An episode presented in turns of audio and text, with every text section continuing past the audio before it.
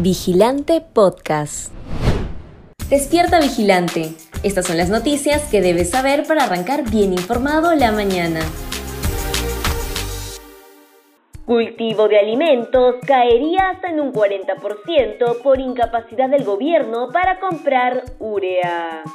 La incapacidad del gobierno de Pedro Castillo para comprar fertilizantes tras dos fallidas licitaciones por parte de Agrorural, entidad adscrita al Ministerio de Desarrollo Agrario y Riego, sector que fue copado por personas sin experiencia pero afines al partido de gobierno, tendrá un impacto negativo en la campaña agraria 2022-2023 que se inicia en agosto de este año.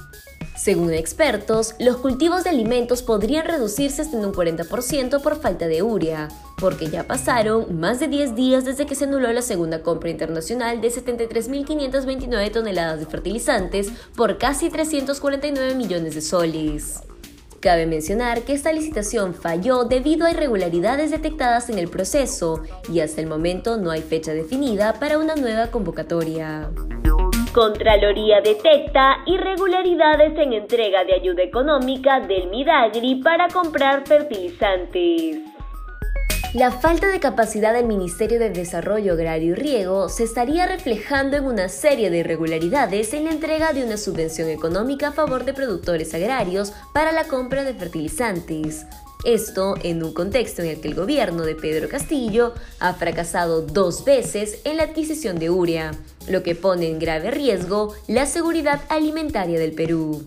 Según el informe emitido por la Contraloría el 28 de junio de este año, 260 beneficiarios han accedido a la subvención económica presentando un mismo comprobante de pago que otro. Esto ha generado que se estén otorgando subvenciones económicas a productores agrarios que no cumplen con los requisitos exigidos. En esa línea, el ente de control remarca que el 30 de mayo de 2022, la Dirección General de Asociatividad, Servicios Financieros y Seguros de Midagri emitió 15 resoluciones directoriales con las cuales se autorizó una ayuda económica a 133.879 productores agrarios por un monto de 94.6 millones de soles. Los agricultores son de Huancavelica, Ica, Apurímac, Ucayali, Junín, Ayacucho, Anca, San Martín, Cusco y Huánuco.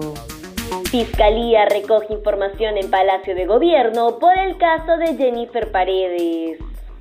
Una intervención fiscal se realizó este martes 5 de julio en Palacio de Gobierno, a raíz de la denuncia periodística que reveló que Jennifer Paredes, cuñada del presidente Pedro Castillo, ofreció una obra de saneamiento en Cajamarca pese a no tener un cargo público, y lo hizo en presencia de un contratista del Estado.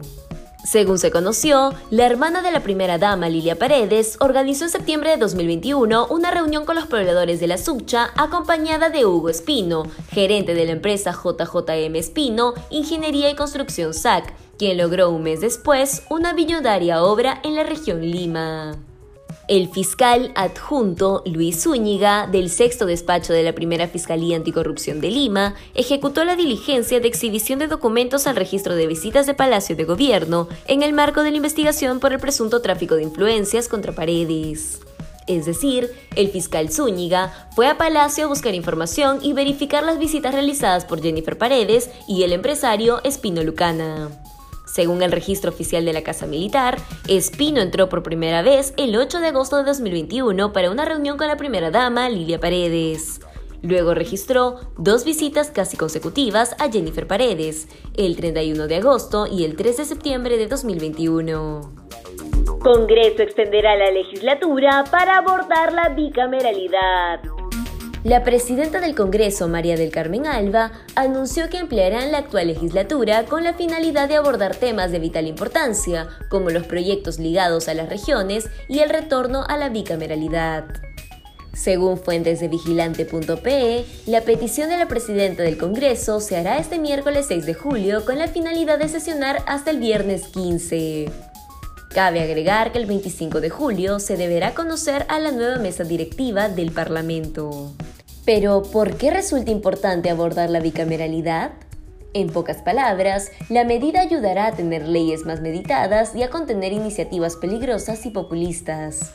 En una entrevista realizada por vigilante.pe al constitucionalista Domingo García, explicó que con los años se ha visibilizado la necesidad de tener una bicameralidad porque hay más representatividad ciudadana, es decir, 130 congresistas con más de 30 millones de habitantes. Prácticamente no representan a nadie. Destituyen a juez de Cajamarca por alertar de un allanamiento a presunta organización criminal. La Junta Nacional de Justicia destituyó este miércoles 6 de julio al juez de investigación preparatoria de la Corte Superior de Cajamarca, Leoncio Cachi Ramírez, por alertar de un allanamiento a los integrantes de la presunta organización criminal Los Paisanos, que se dedicaban a la producción de billetes falsos que eran movidos entre los comerciantes de un mercado en Selendín. Según información periodística, el juez habría advertido a los investigados sobre un operativo de la División de Investigación de Delitos de Alta Complejidad. Al conocer la situación, se montó un operativo sorpresa donde captaron al juez junto a los integrantes de los paisanos. Si quieres seguir informándote, te invitamos a revisar nuestra web vigilante.pe. No olvides suscribirte a nuestro canal de YouTube y seguirnos en redes sociales como Facebook, Instagram y Twitter. Ahora también podrás escucharnos a través de Apple Podcasts, Google Podcasts y Spotify.